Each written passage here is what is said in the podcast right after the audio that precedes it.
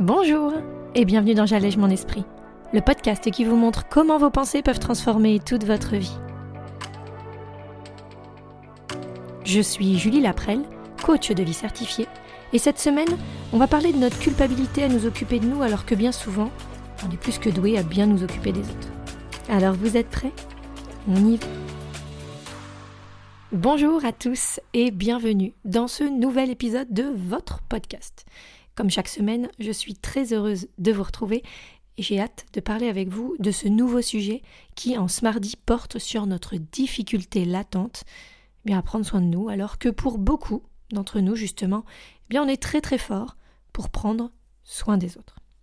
Je vous parle très souvent de l'importance d'être soi, de s'écouter, de se communiquer nos besoins à nous-mêmes, d'apprendre à mieux cohabiter avec nous. Je vous renvoie d'ailleurs à l'épisode 72 pour ce sujet-là. Mais ce dont je vais vous parler en ce mardi, c'est de votre capacité d'écoute. Allez, avouez. Est-ce que vous ne seriez pas cette oreille attentive? Cette personne sur qui peuvent se reposer les autres et chez qui, pour sûr, ils trouveront une écoute d'une bienveillance incroyable, remplie de patience, d'amour ou d'au moins d'une attention super développée parce que bah, vous avez ce pouvoir. Vous avez cette capacité à être présent et à trouver des solutions. Ou au moins les bons mots pour que l'autre puisse se sentir bien, entendu, en sécurité. Libre de s'exprimer comme il en a rarement l'occasion ou l'opportunité parce que, bah, juste parfois, et on le sait tous, on a besoin de cette oreille attentive et non jugeante, celle même que l'on est soi-même incapable de s'apporter. Et oui, parce que c'est ça le réel obstacle dans notre relation à nous-mêmes. C'est pas notre manque de compassion. C'est pas même notre manque d'écoute ou de bienveillance. Pas non plus notre incapacité à prendre du recul sur les situations, mais bel et bien à faire tout ça pour nous. Juste pour nous. Être cette oreille attentive, être ce soutien de tout instant. Alors, et si je vous aidais à y voir un peu plus clair là-dedans?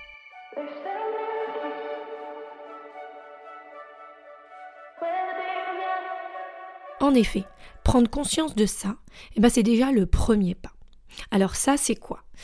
Eh bien, c'est de réaliser tout d'abord que oui, vous en avez la capacité. Oui, vous pouvez être cette présence rassurante, ce pilier dont parfois, malheureusement, bah, vous ressentez le besoin quand vous êtes au plus mal, mais que vous ne savez pas encore vraiment incarner pour vous. Comment je le sais? Eh bien, tout d'abord parce que nous en avons tous, nous, êtres humains, la capacité. Il suffit déjà de le décider, mais plus difficile, bien de se faire assez confiance pour savoir le mettre vraiment en place. Mettre en application tous ces outils, mais aussi tout ce côté naturel qu'on a et qui consiste à soutenir qui on est, à avoir cette confiance instinctive en notre pouvoir, en notre personnalité, vous voyez, pour trouver les bons mots, les bons exemples, les bons appuis sur lesquels se reposer quand quelque chose va pas pour nous. Je vous le disais déjà la semaine dernière, mais on est en effet les mieux placés pour trouver des réponses, pour trouver le réconfort adapté à notre degré de questionnement ou de douleur. Et pour bien en prendre conscience, essayez de vous reposer sur votre habilité à savoir bah, comment être présent avec les gens que vous aimez, quand ils vont pas bien. Non, vous n'allez pas les accabler sous le poids de leurs erreurs, sous le poids de leurs échecs ou de leurs responsabilités.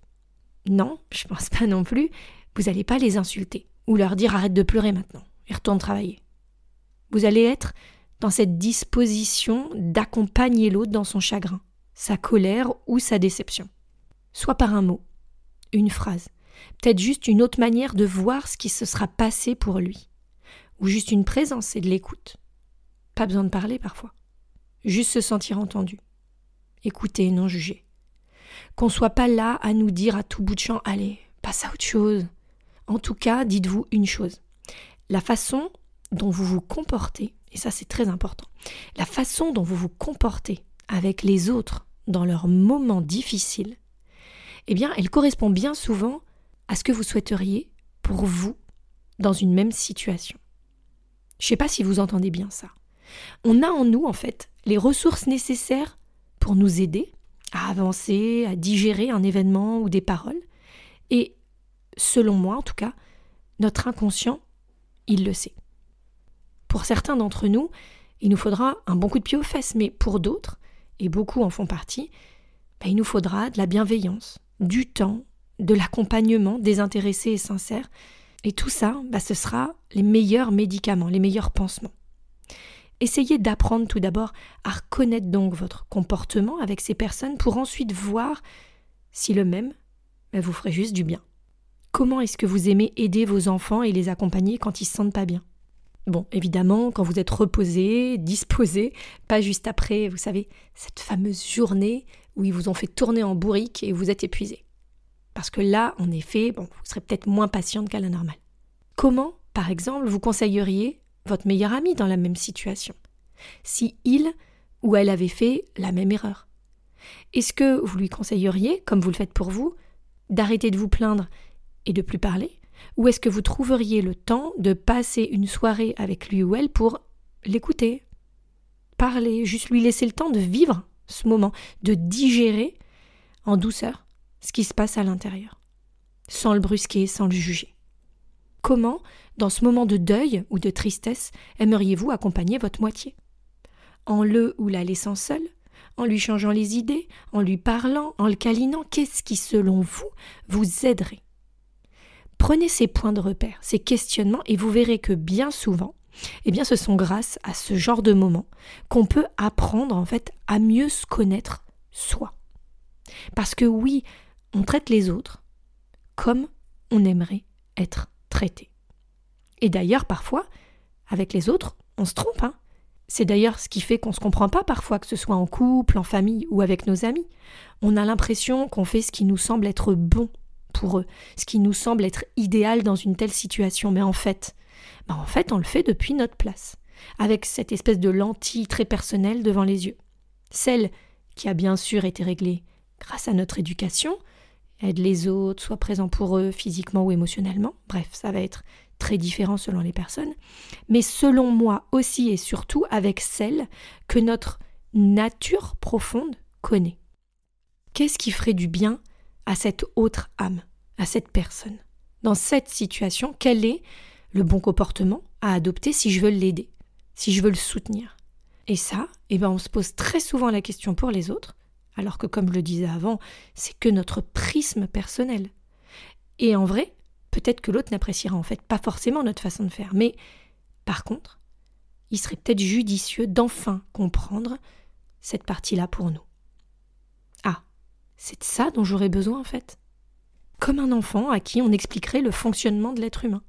Est-ce qu'on pourrait enfin accepter bah, qu'on a encore beaucoup à apprendre de nous, sur nous et surtout beaucoup à faire pour nous? Est-ce que ce sont ces mécanismes, ces façons de réagir dans ce genre de moments ou de situations difficiles dont on a besoin? Déconstruire le fait que c'est une normalité aussi de réagir comme ça pour les autres et qu'on peut réarranger nos façons de faire, de réfléchir et d'agir pour enfin ben, nous prendre en charge de la manière la plus adéquate et adaptée possible. Adaptée à nos fragilités émotionnelles, peut-être, ou à nos besoins de reconnaissance et d'accompagnement. Qu'on sait. Oui, on sait au fond ce qui est bon pour nous, et que de nous insulter ou de nous rabaisser, on acte ça. Ben, c'est pas ça qui nous aidera à aller de l'avant. L'idée ici, c'est d'apprendre à enfin s'occuper de soi au travers des apprentissages qu'on fait quand on aide les autres. Je sais que je suis bon ou bonne pour ça. Alors est-ce que je peux continuer de le faire pour les autres? Parce que très honnêtement, de les aider vient aussi mon épanouissement. Mais est-ce que je pourrais aussi doubler la mise, en quelque sorte, en m'aidant aussi moi au passage? Et en apprenant toujours plus sur moi et mon fonctionnement on nous dit parfois il faut s'occuper de soi avant les autres. Et je me suis longtemps posé cette question. Est-ce qu'on doit vraiment croire à cette idée que soutenir les autres se fera à mon détriment? Moi, en tout cas, bah, j'ai choisi de ne pas penser comme ça. Bien sûr, et comme tout, et vous me connaissez maintenant, c'est une question de pensée. Mais pour ma part, le travail, il est fait. J'ai décidé mon cerveau et ces petites connexions automatiques là, j'ai choisi de les diriger vers cette affirmation. Cette affirmation qu'au contraire, aider les autres, tant que je me respecte, bien sûr, est en grande partie responsable de mon épanouissement. Dans ce sens où sacrifier certains moments, tant que c'est choisi, réfléchi, bah, m'amènera à une meilleure connaissance de moi au travers de ce que je comprends de ces situations. Je choisis de ne pas voir ces moments où je m'occupe des autres comme des moments où je m'occupe pas de moi. Ce ne sont pas deux choses antinomiques. S'occuper des autres m'apporte, et si je peux aussi m'occuper de moi en même temps, alors quelle victoire, quelle réalité dans laquelle je veux pouvoir continuer de vivre et de m'épanouir. Alors, et vous? Comment est-ce que vous avez décidé d'enfin vous occuper de vous, au moins aussi bien que vous le faites pour les autres?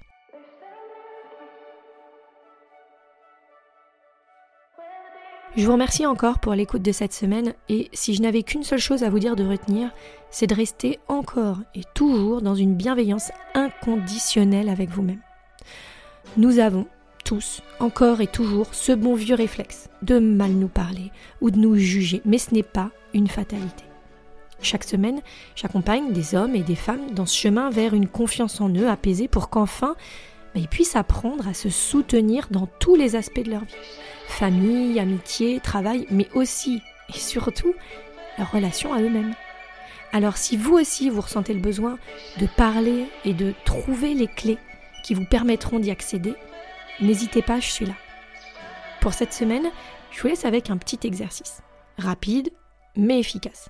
Demandez-vous, et c'est encore mieux si vous vous installez avec une feuille, un crayon et que vous voulez vraiment prendre le temps de faire ça pour vous, demandez-vous comment vous vous comportez avec votre enfant, votre compagne, votre compagnon, votre meilleur ami dans une situation difficile. Encore mieux, repensez à cette dernière expérience où vous avez eu avec vous-même un discours compliqué et rempli de reproches. Et voyez ce que vous vous êtes dit face à ce que vous auriez aimé dire à quelqu'un de proche que vous aimez sincèrement. Parce que tout simplement, il ne devrait pas y avoir de différence. L'idée ici, c'est d'apprendre à s'aimer soit autant, voire plus, qu'on aime les autres. Même si je sais que pour certains, c'est encore une notion assez difficile. Notez ces différences et demandez-vous pourquoi. Pourquoi vous n'avez pas été capable de vous parler ainsi à vous-même. Et puis on en reparlera lors de notre prochain rendez-vous si vous voulez. En attendant mardi prochain, en tout cas ce que je vous souhaite c'est une superbe semaine. Je vous embrasse fort, fort et je vous dis à très vite. Salut